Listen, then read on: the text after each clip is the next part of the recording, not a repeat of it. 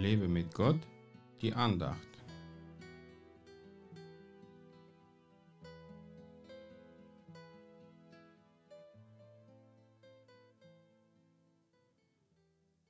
Gleich wie du nicht weißt, welchen Weg der Wind nimmt und wie die Gebeine im Mutterleibe bereitet werden, so kannst du auch Gottes Tun nicht wissen, der alles wirkt.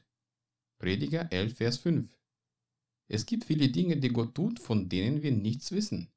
Er arbeitet viel geheim, weil es manche Dinge gibt, die wir niemals verstehen werden.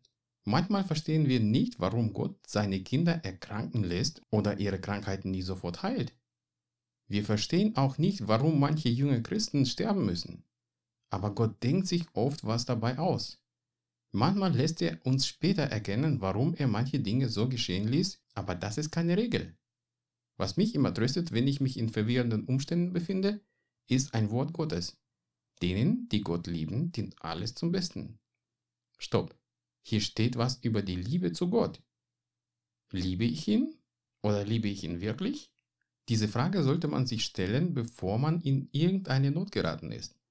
Doch die meisten Menschen, auch Christen, rufen zu Gott, wenn sie sich in einer tiefsten Not befinden.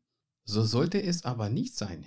Wenn wir in die Not geraten, sollten wir eine tiefe Hoffnung und Gewissheit haben, dass unser geliebter und angebeteter Gott mit uns ist und uns helfen wird. Dann tut er auch Dinge, die wir nicht sehen, die dann aber uns zum Besten auswirken. Sei nicht traurig, wenn du Gottes Pläne nicht kennst, sondern pflege eine tiefe Beziehung zu ihm und vertraue ihm, dass er das Richtige mit dir tun wird. Alles, was in deinem Leben passiert, soll zur Ehre Gottes dienen. Auch wenn es dir etwas schmerzt, lass dich nicht von den negativen Gedanken beherrschen, sondern preise Gott für seine perfekte Lösung für dein Problem. Er macht alles so gut, wie man sich nicht vorstellen kann, weil er Gott ist. Und unser Gott ist gut.